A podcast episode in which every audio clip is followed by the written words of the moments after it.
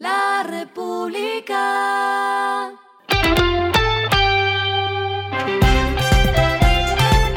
Al final de la jornada, esto es lo que debes saber sobre el comportamiento de los negocios, las finanzas y la economía. Las movidas de hoy fueron. El Grupo Energía Bogotá suscribió un contrato de compra-venta de acciones con Ashmore Management Company para adquirir una participación accionaria del 100% en Elec Norte empresa que opera 138 kilómetros de líneas de transporte de energía en La Guajira.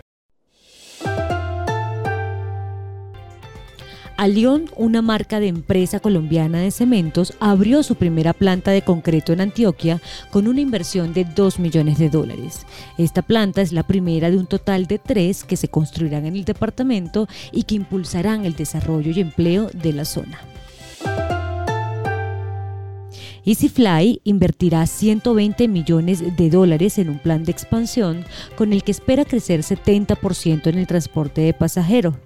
Entre las metas está que la aerolínea pasará de transportar 1,42 millones de pasajeros en 2021 a 2,5 millones de viajeros este año, con un aumento de rutas de 57 a 74 y un cubrimiento de 90% del territorio nacional lo que está pasando con su dinero.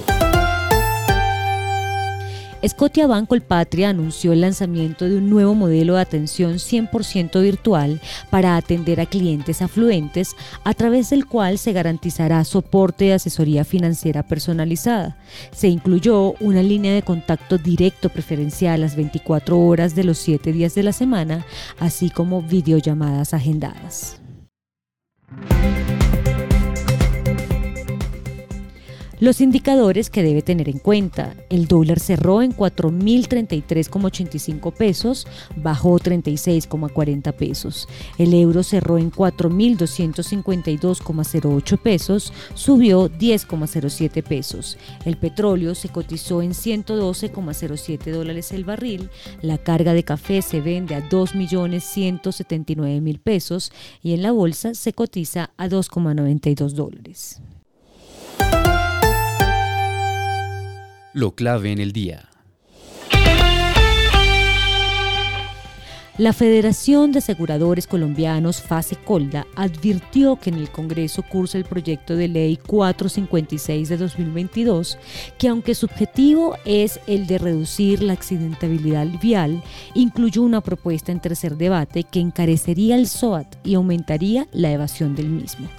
Dicho proyecto de ley ya va para el cuarto debate y propone que todas las aseguradoras que ofrezcan el SOAT utilicen herramientas tecnológicas para verificar los accidentes viales sin afectar la atención.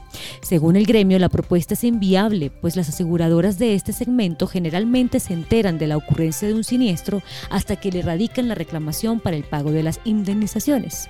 Aún en el caso hipotético en el que las compañías contaran con la información oportuna, Fasecolda dijo que la infraestructura que se debería tener para verificar tecnológicamente todos los accidentes elevaría los costos de operación y de esa forma tendría que aumentar la tarifa del SOAT. A esta hora en el mundo.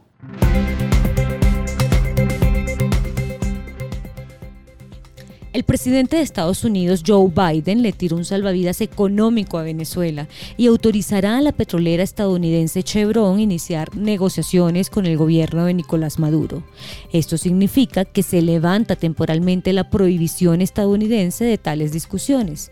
Queda pendiente entonces la decisión final para la renovación de la licencia limitada actual de Chevron, el último productor de petróleo estadounidense que se mantiene en Venezuela, país con las reservas de crudo más grandes del mundo.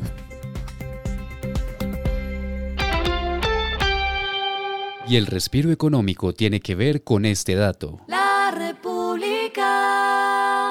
Royal Caribbean ya tiene todo listo para disfrutar del verano en sus embarcaciones. Precisamente esta empresa tiene el crucero más grande del mundo y si quiere subirse a él debe pagar hasta 3 mil dólares. Zarpan el 5 de junio desde Barcelona. República.